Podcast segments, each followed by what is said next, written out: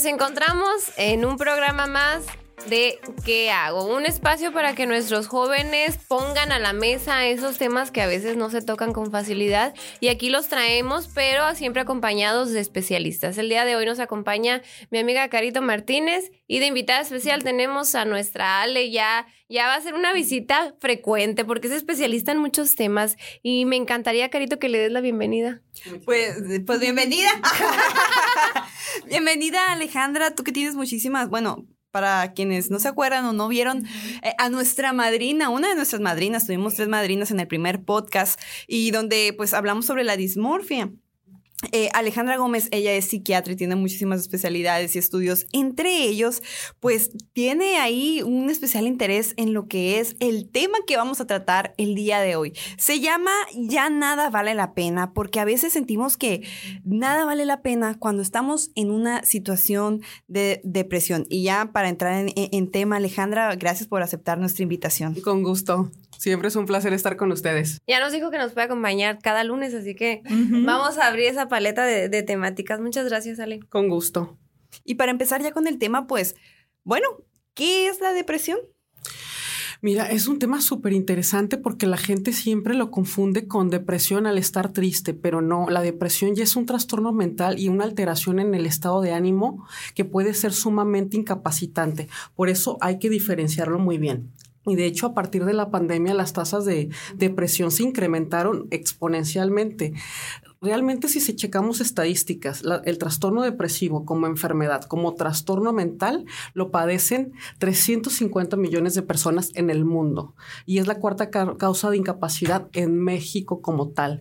Y de hecho, están debutando muchos jóvenes con depresión. Si ya tenían ciertas características en su temperamento, carácter, su entorno, esto de la pandemia lo vino a disparar por completo y hay que diferenciarlo bien al estar triste, al estar deprimido, porque este mito de tú échale ganas a una persona deprimida no le puedes decir échale ganas, es como una persona que se fracturó la cadera y échale ganas, camina. En la depresión se vive un proceso patológico donde se merma no solo el estado emocional, sino físico y cognitivo del paciente. ¿Cómo diferenciar el proceso de crecimiento porque a veces pues uh -huh. uno va cambiando en el tema hormonal. Uh -huh. ¿Cómo, ¿Cómo diferencia papá, mamá que nos está escuchando de el proceso de crecimiento de su hijo a, a un hijo con depresión? Sí, y, es súper padre esa pregunta porque cuando llegan a la consulta, yo veo muchos adolescentes. Yo atiendo del grupo de edad de 10 años porque de hecho la definición de adolescencia es después de los 11 años hasta los 18 años, ¿no? Llega, no, es que es muy berrinchudo, está irritable porque es adolescente. No, posiblemente esté deprimido. Y una de las manifestaciones más importantes que tiene la depresión en niños y adolescentes es que están enojados, de todo uh -huh. rezongan, de todo responden, pero también no se quieren levantar en la mañana, no se quieren bañar, no quieren hacer la tarea. Son más cosas, no solamente es el proceso de, de desarrollo, no, empieza a mermarse su calidad de vida y no es un berrinche ni es la adolescencia, es que posiblemente sí tengan depresión, pero la depresión puede manifestarse de manera distinta. ¿Cuántos artistas no se ven felices y terminaron suicidando con un suicidio? Y que dice uno, lo tenía todo, ¿no? Exacto. Nos basamos en el tema material de que ah, tenía carro, casa o podía viajar donde fuera y ya, ya nosotros resumimos a veces el, el, la etapa de la felicidad, porque también decimos que es una etapa. Eh, entre jóvenes se usa mucho esa ideología de que cuando tenga, uh -huh. cuando ya viva solo, cuando tenga mi carro es cuando voy a ser feliz, ¿no? Sí. De mí no van a andar hablando. es, es, es, que no se trata de, de juzgar ni señalar, son sí. cosas que hemos vivido todos, ¿no? Así o sea, y levanto la mano también, he pasado por eso, pero creo que, que en ese sentir, pues curiosamente reflejamos el tema de ¿Cómo se suicidó si era millonario? Exacto. Sí, sí, sí. Por ejemplo, no. yo recuerdo mucho cuando dicen eso a, al, al, vocalista de Linkin Park, que, que Ajá. o sea, era una de mis bandas favoritas. Yo y... fui a uno de sus conciertos y lo Qué veías chulada. feliz brincando. Sí, sí, sí, sí, sí. También tenemos al, eh, al, Chris Cornell y así no nos podemos ir una larga lista de, de esos músicos. Ya nos ya denotamos la edad aquí, ya con estas bandas que nos pues, gustan, pues ¿verdad? De, Pero de hecho, sí. ayer estaba checando un, un, una publicación en Facebook que tenía buena referencia de la cultura K-pop, ya ves que ahorita está muy de moda todos los coreanos. Y hay tres en particular que fueron súper famosos estos chicos. Y están los reportes de que se suicidaron a los 22, 23 y 25 años por estas exigencias sociales, la depresión y todo. De ahí. Y los veías felices. De ahí vamos a la siguiente pregunta. ¿Cómo darnos cuenta que se está padeciendo depresión? Ya sea nosotros mismos, a un familiar, nuestro primo, nuestro hermano, nuestra amiga. ¿Cómo saber o cuáles son los síntomas que te, que te indican que una persona está sufriendo depresión? Mira, si lo vemos por clasificaciones que se deben de hablar, las clasificaciones tenemos el CIE-10, que ya también ya tenemos el CIE-11 y el DSM-5. Te piden ciertos síntomas característicos, que es tristeza, ánimo bajo y anedonia. Y se, como esta parte del aplaneamiento, dejas de sentir placer por el día a día. Por ejemplo, tú que disfrutabas mucho salir a correr, ay, qué flojera salir a correr, ya no quiero hacer eso. Me gustaba salir con mis amigos, ay, qué flojera, me empiezo a quedar en mi casa, ay, disfrutaba jugar videojuegos, ni eso tengo ganas, me gustaba leer, qué hueva, qué pereza. Empiezan a ver esos puntos. O por ejemplo también, ay, qué flojera pintarme. Tú ves una chica que siempre salía peinada, pintada y de repente ya no se baña, no se lava los dientes, trae la misma ropa del día de ayer ¿qué onda? ¿Qué está pasando? Es un aplaneamiento afectivo, pero lo conocemos en la depresión de amor propio. Anedonia. ¿Y la otra? La tristeza y el ánimo bajo. Y por definición debe durar más de dos semanas y aparte tienen que haber alteraciones del sueño, del apetito, también síntomas cognitivos, disminuye la atención, la concentración, la memoria. Aparte también ya empieza a haber una rumiación de pensamientos de muerte, ideación suicida y estamos hablando de un episodio grave como tal. Pero en el día a día, en lo coloquial, podemos darnos cuenta de esto, apatía, irritabilidad falta de deseo de las cosas, aislamiento social. La persona puede empezar a dormir mucho o no dormir, comer mucho o dejar de comer. Fíjate que curioso, pues siempre saco temas de, de, experiencia. No mía, no ¿Qué mía. te cayó el 20? ¿Qué te cayó el 20? Esta vez no, no es, no es personal. Me está asustando. Estoy Mamá, estoy bien. Es broma. No, pero eh, perdón, es que todo- todos hemos pasado por una etapa así, ¿no? Entonces me están cayendo los 20 que en el 1944 a lo mejor y, y pasé por una etapa así, pero discúlpame, ahora sí. No, no ¿Qué te ha preocupes. pasado? Eh, pregunta, ¿no? O sea, porque también se me prendieron los focos, pero con un amigo. Eh, tengo un amigo que dice que no puede estar solo. O sea, que todo el día puede estar con amigos y jajaja y estoy feliz. Pero que llega un momento en que todo el mundo se va y se queda solo en casa y le da una desesperación horrible. Así de que, o sea, a veces le dan ganas de llorar, se siente muy desesperado, dice, siento tristeza, pero no tengo una razón por la cual estar triste. Ahí está el punto. Entonces nos busca, a veces nos llama en la madrugada, es que me siento mal, es que vengan, es que... Y a- hace poco, no sé, tendrá unos tres, cuatro meses que se puso de novio y eso como que lo ha... No estoy dando consejo, eh, tip, solo estoy contando lo que, lo que lo ha tranquilizado, pero sí lo hemos invitado a ir con un apoyo psicológico y ha ido con dos psicólogos y dicen que, pues, que no mejora, ¿no? Pero eh, esa, esa frase me provocó mucho, mucho ruido en mí, que dice que siente una tristeza inexplicable y que a medida de su vida ha tratado de encaminarla en alguna razón. De decir, ah, bueno, estoy triste porque, no sé, perdieron los Pumas, o mi mamá se enojó conmigo, o salí mal, pero siempre estás, o sea, la tristeza, el sentimiento no le, no le baja ni le, ni le cambia, pues, o sea, entonces dice, no, una, una tristeza inexplicable. Y dices tú, ay, caray, ¿cómo le ayudo? O sea, Qué fuerte, Sí. qué fuerte. Sí, y aparte algo bien importante con los trastornos depresivos es que tienen comorbilidades y cuáles son los más frecuentes. Es la ansiedad que puede manifestarse como tu amigo, esta, este nerviosismo y este temor a estar solos, porque uno de los síntomas también en la depresión son los síntomas ansiosos. Puedo tener un episodio depresivo mayor, aparte síntomas ansiosos, o puedo tener un trastorno ansioso con síntomas depresivos, o puede ser tan intenso que puedo tener las dos cosas. Y la ansiedad se manifiesta con miedo. El miedo es natural en los seres humanos, lo necesitamos para sobrevivir.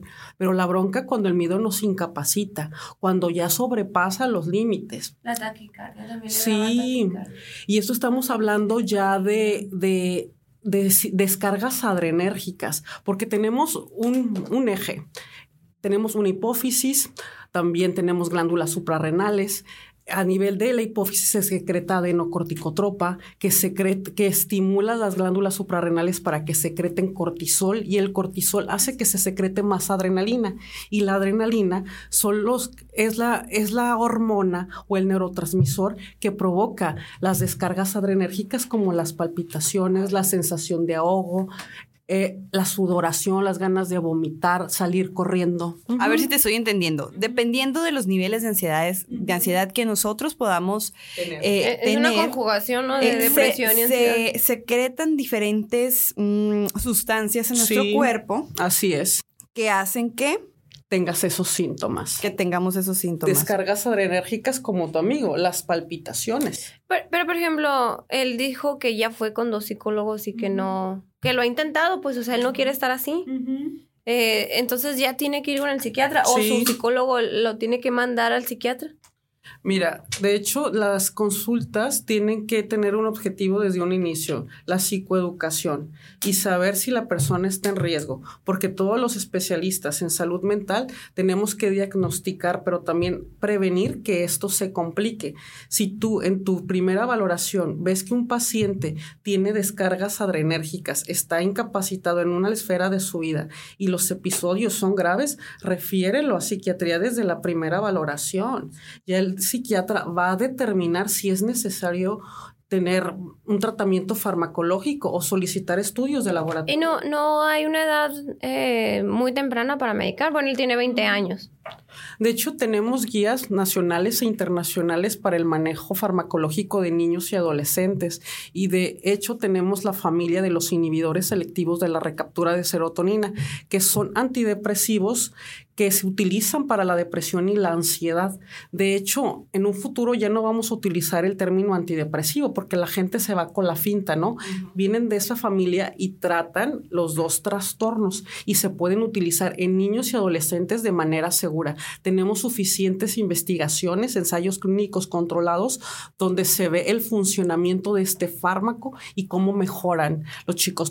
Entonces, para los más jóvenes que nos están escuchando, eh, hay medicamento que agarran la serotonina, que es una de las eh, sustancias que produce el cuerpo para la felicidad y, la mantienen. Para un gato.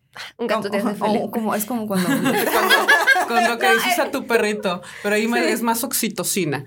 Por ejemplo, lo que hacen los inhibidores selectivos de la recaptura de serotonina, nosotros tenemos neuronas pre y postsinápticas, ayudan a que se activen los, los receptores de estas neuronas y el medicamento mantiene estas sustancias biodisponibles para que el cerebro funcione de manera correcta.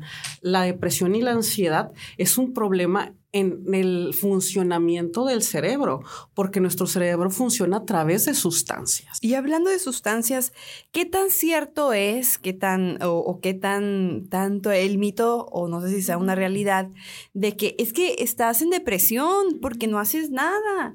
Y esa misma depresión hace que tu cuerpo, pues, que no, que, no quieras hacer ejercicio porque está científicamente comprobado que, que, el hacer ejercicio libera sustancias en nuestro cuerpo que nos hacen feliz. Estás en depresión porque estás todo el día acostado, porque estás comiendo eh, mucha comida chatarra que tampoco te ayuda a digerir todo lo que tu cuerpo necesita. ¿Qué tan cierto es eso? Digo, pues si está en depresión, obviamente no va a tener ganas ni de comer sano, ni de hacer ejercicio, pero ¿qué, qué tan cierto es para las personas que a veces quieren ayudar? Pero les dicen, hey, vamos a hacer ejercicio, yo te acompaño, vamos a, o las mamás que, que, les quieren dar más verdura a sus hijos para que se regenere su, su sistema digestivo. ¿Qué tanto influye? ¿Es verdad o es mentira? Mira, primero tenemos que determinar si es un episodio depresivo como tal. Y una de las partes que está súper mermada en la depresión es la motivación, no solo de, si lo vemos de manera afectiva, sino la motivación conductual. No hay deseo ni energía de hacer las cosas. Aparte, uno de los criterios que hablamos de la depresión, que era esta lentitud también psicomotora, este cansancio, esta fatiga, si de, por si tenemos elevados niveles de cortisol, por eso el paciente no tiene el deseo de levantarse, de lavarse los dientes, de hacer absolutamente nada. Y aparte, súmale que posiblemente tenga también una enfermedad no psiquiátrica tipo un hipotiroidismo o resistencia a la insulina, que esté descompensado de la diabetes, porque existen esas complicaciones también. Sí, por eso es una condición médica que debe de valorarse como una enfermedad, como estas que te cuento. Por eso la gente se siente invalidada, más culpa y más síntomas depresivos y ansiosos tienen. Se convierte en un círculo vicioso. empiezan? Exacto. Si mi chico o mi niño no quiere levantarse, no se quiere bañar, está irritable, berrinchudo, déjalo llevo a valoración, a ver qué me dicen los expertos, antes de estigmatizarlo y señalarlo. Primero es hacerlo visible. ¿Cuáles son los detonantes más comunes eh, que activan, no sé si sea la palabra correcta, eh, la depresión a temprana edad? Mira, tenemos factores genéticos. Eso es muy importante. Antecedentes familiares. Sí. ahí estamos hablando de la epigenética. Por eso somos seres biopsicosociales. Nuestras mismas características y nuestro entorno. Posiblemente si yo tuve papás ansiosos y yo desde pequeñita empecé con síntomas ansiosos de ansiedad por separación, me daba miedo la oscuridad, necesitaba mi monito, lloraba de muchas cosas, no quería estar sola. De repente sucede algo después o se fue gestando el problema depresivo y ansioso y la gente se saca de onda que lo hablamos como sinónimo. No, es que se acompañan y de hecho se empiezan a diagnosticar a las edades de 13, 14 años y por lo general en nuestro medio, en nuestro país, existe mucho trauma. ¿Por qué?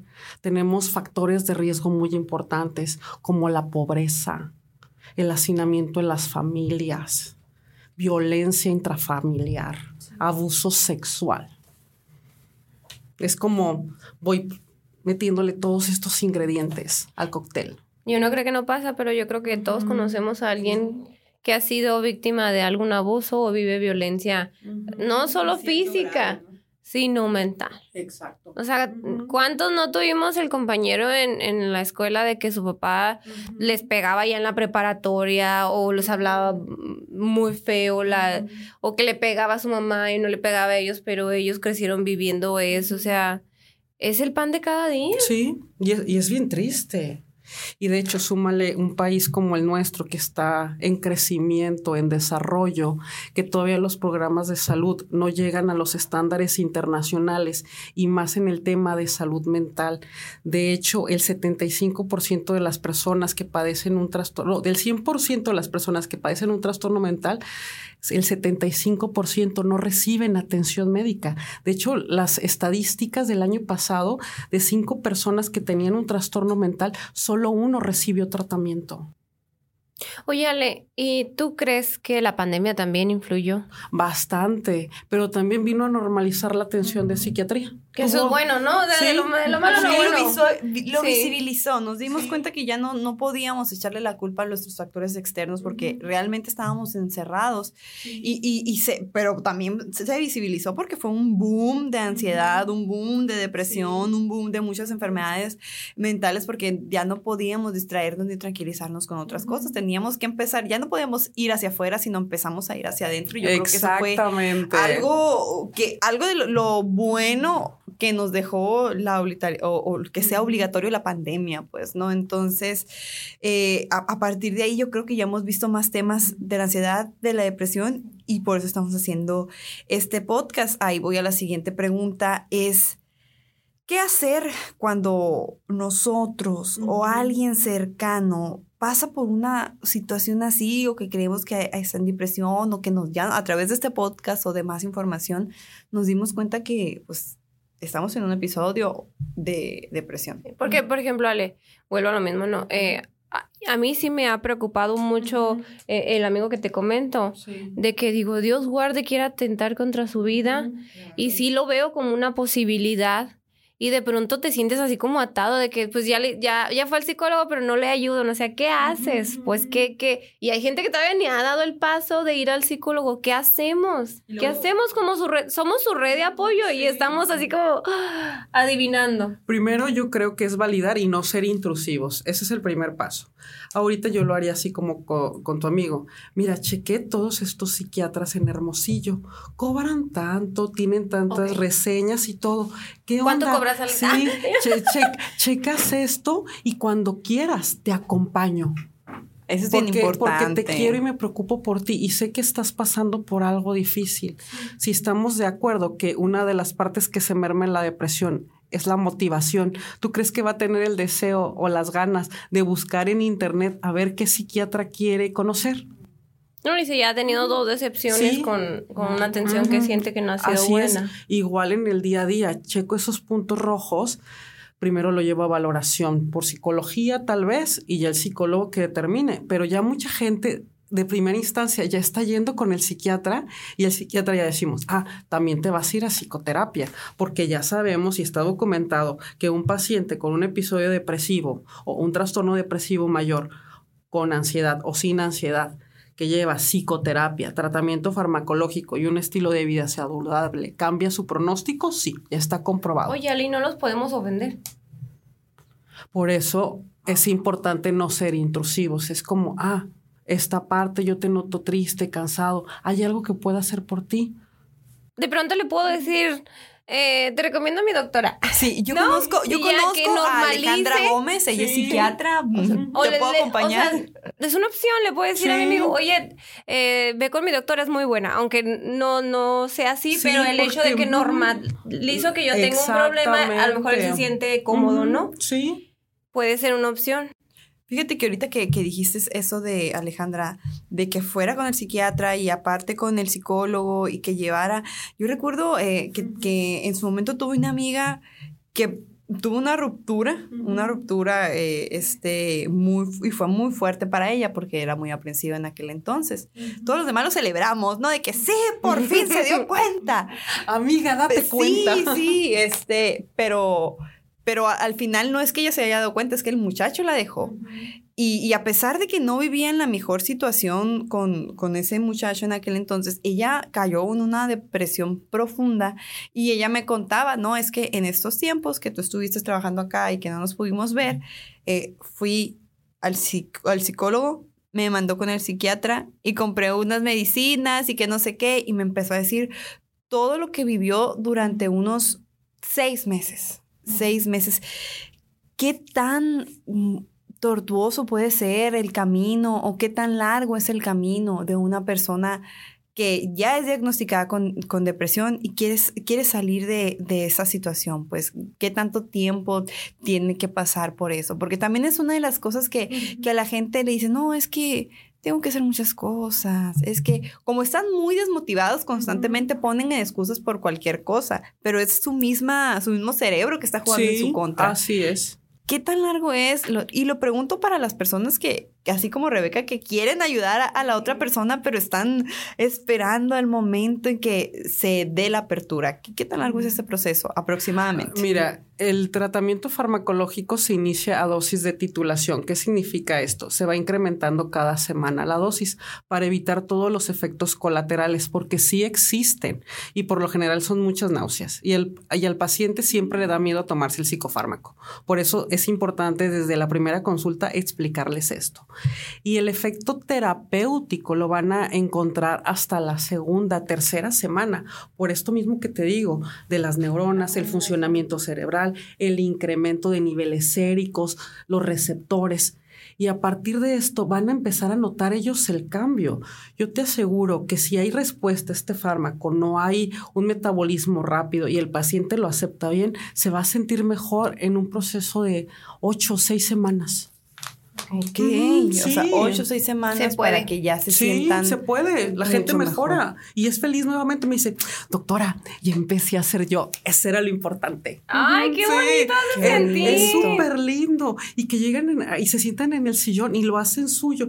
Ya deja la bolsa, me voltean a Comodidad, ver. Le hacen así. Digo, ay, ya hizo efecto el fármaco. Eso, Sí, eso. qué, qué belleza. Ya no llegaron así chiquitos, ¿no? Ya llegaron siendo ellos. Como ahorita la foto que me tomaste, así. Sí, Ajá. Ah, es que afuera, afuera del Instituto Sonorense de la Juventud tenemos un mural y, y- y antes de decirle eh, a Alejandra ya que pasara a cabina, ay, me voy a tomar una foto, y ya le tomamos la foto donde habla sobre, sobre la juventud, la libertad y, y, y sí es cierto, o sea, la gente cuando es feliz, cuando es libre, se siente como si tuviera alas y pudiera hacer Sí. cualquier cosa. ¿no? Y yo les pregunto, para, es- esa es mi pregunta. Le digo, el, el sol ya calienta bonito, ya te gusta cómo sale el sol. Me dice, sí, doctora, ya, ya, ya siento esa sensación de gozo. Qué bueno. Sí, es- eso es lo lindo. Qué, Ve, satisfacción la, tuya, Sí. ¿eh? O sea, lo dices y yo lo siento. O sea, qué emoción poder ayudar a alguien o cambiarle la vida a alguien porque está en depresión no es fácil. No. Y sacar a, a una persona de, de ese bache, por así decirlo, se, se necesita así como que mucha, mucha preparación, porque no cualquiera lo hace. y empatía, ¿sabes?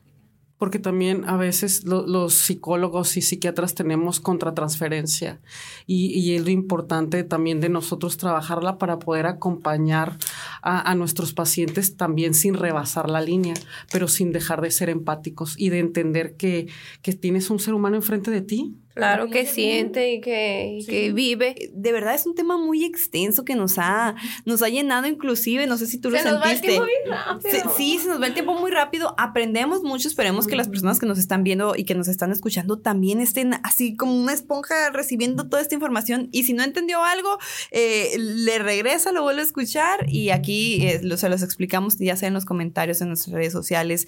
Este, pero, pero antes de hacer una recopilación, Rebeca dijo que tenía muchas preguntas, ¿no? ¿Cuál, es, cuál era la, la- la- la pregunta principal que, que te brincó después de todo este resumen? En un muy poquito tiempo hablar un tema tan, tan importante como la depresión. No sé si lo sentiste, Rebeca, que, que cuando decía las características de la depresión, ay, como que hasta se, se nos apachurraba el corazón, pero el momento de hablar... eh, el tema de, de, de no superación, ¿verdad? Pero sí cómo mejoran, mejoran los pacientes. Hay Hasta- opciones. Hasta hay sentimos opciones. que el ambiente en la cabina se aligeró, Sí, nos dio una esperanza muy no grande. todo es malo. Sí, y, y realmente hay, hay mucha esperanza en este tema, ¿no? Es como que una sentencia de que vivir de por vida con esto o que el- todo el tiempo nuestra vida va a ser gris, ¿no? Hay, hay posibilidades y, y de eso se trata este programa, ¿no?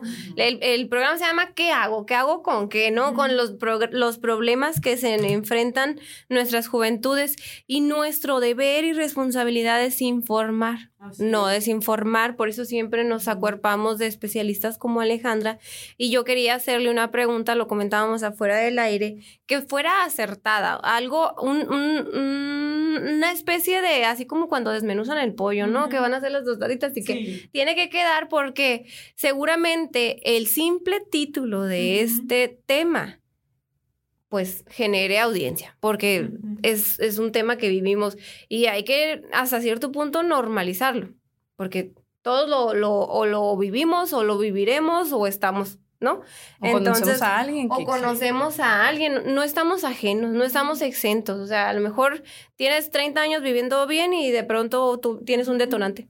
Y eso pasa, entonces hay que estar bien informados para nosotros y para los nuestros y para quien se lo quieran mandar después. Entonces, le quería preguntar a Ale respecto a la terapia complementaria. ¿Qué es la terapia complementaria?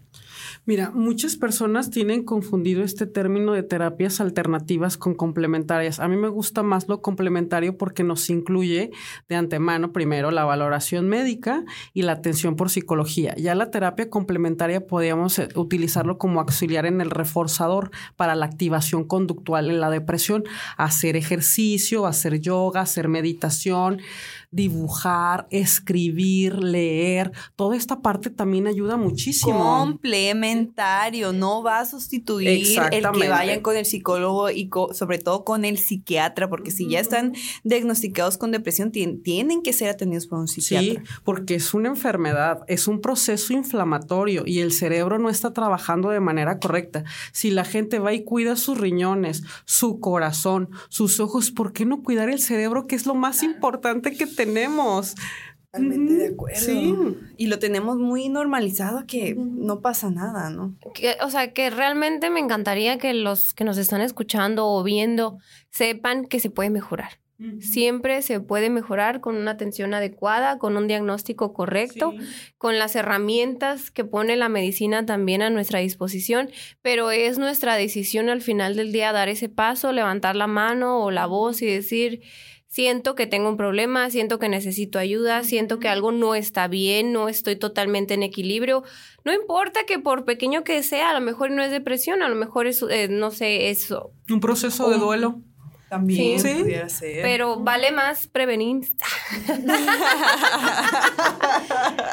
E, eso es importante porque como dice Ale, o sea, la salud mental es tan importante como la física. Si hoy te haces una rajada en el brazo gigante y te sangró y todo y dices, ay, se me va a curar. Y ahí la dejas, y ahí la dejas. Probablemente eso desencadene una infección o otra, o alguna enfermedad o lo agrave. Algo que pudo ser eh, breve, rapidito, en una hora, eh, probablemente te desencadene un, algo y Dios guarde te, te corten el brazo, ¿no? Lo mismo pues, pasa con, nuestra mente. O sea, esas pequeñas heridas que no sanamos o nuestros problemas eh, que creemos tener y no le damos atención, pues se va haciendo gigante. Y sabes qué es lo más curioso, y, y me vas a desmentir si me equivoco que al no cuidar nuestra mente, el resto de nuestro cuerpo se deteriora. Claro. Al no cuidar nuestro estado, nuestra, nuestro estado de salud eh, emocional, nuestro bienestar mm, mental, nos vamos deteriorando. Sí, y acuérdense, la salud ya no es solamente es la ausencia de, de, enfermedad, es el bienestar, el equilibrio entre todo lo personal y hasta lo social y la comunidad. Ya lo cambió la OMS. Alejandra, ¿dónde te podemos encontrar? Danos tus redes, porque yo pienso que aquí eh, muchos jóvenes, así como, como, como el amigo de, de, Rebeca, que a lo mejor ya buscaron varias alternativas y no han visto una luz, una esperanza, pero están aferrados a que ellos quieren estar bien, a que, a que hay una luz al final del camino, pero no encuentran por dónde llegar a esa luz. Yo creo que puede ser un muy buen medio. Eh, ¿Dónde te encontramos? Mira, yo soy súper fan de las redes sociales digitales. Me pueden encontrar en Instagram y en Facebook, ahí. Y también comparto información. ¿Cuál es tu Instagram? Es dot, D-O-T-T punto Alejandra Gómez.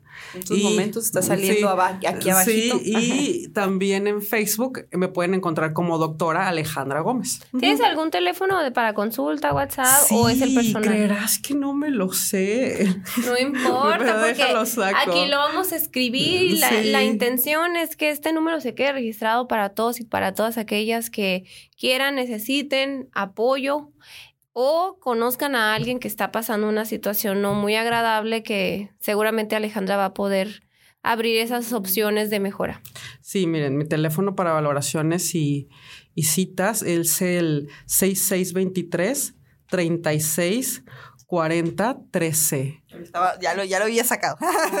Pero, ¿sabes cómo también los, los teléfonos digitales y toda esta tecnología, cómo van mermando nosotras cosas, ¿no? De la memoria. Ya no, yo cuando estaba chica me sabía un chorro de números. Ahora, espérame, deja saco el celular. O, las direcciones también. No, sí. Google Maps y ya no sé ni cómo se llamaba la calle. Tú síguele por ahí la rutita. Sí. Ale, muchas gracias por venir a compartir con nosotros. Yo me comprometo a que te vamos a volver a invitar porque tenemos dos tres temas que por aquí nos acompaña también tu compañera y me gustaría que agarrara un micrófono próximamente porque son temas muy relevantes, muy relevantes y ah, incluso este siento que no lo desmenuzamos bien que nos faltan horas y horas. Sí, nos quedamos en la introducción, sí, porque aparte estamos hablando de la depresión unipolar. No estamos hablando de todos los trastornos depresivos y los episodios depresivos también en el contexto del trastorno bipolar, el trastorno afectivo estacional. No, nos falta un chorro.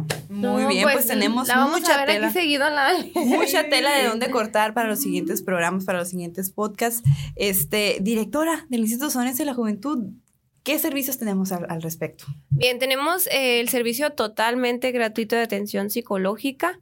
Pueden venir, pueden llamar, pueden escribirnos a través de nuestras plataformas, vía Facebook, Instagram, Twitter y ese Juventud. La intención es que sepan también que aquí todo es privado, o sea, aquí nadie, nadie va a saber que vinieron o no. Y también con el tema de los papás, que sepan que, que aquí puede su hijo, su hija recibir atención oportuna, inmediata y totalmente profesionalizada.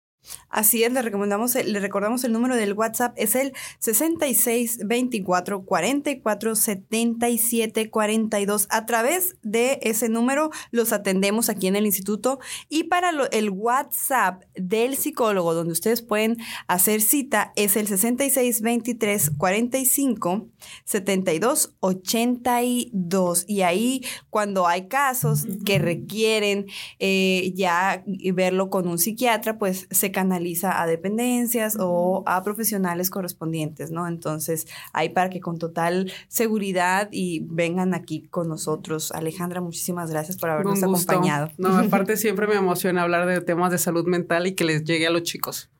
Como lo que platicábamos en, en- en WhatsApp, que se haga visible. Así es. Hay que sí. normalizarlo. Que sepan que existe, pero que también sepan que hay oportunidades de mejora. Muchas gracias chicos. Este fue su programa ¿Qué hago? Hasta la próxima.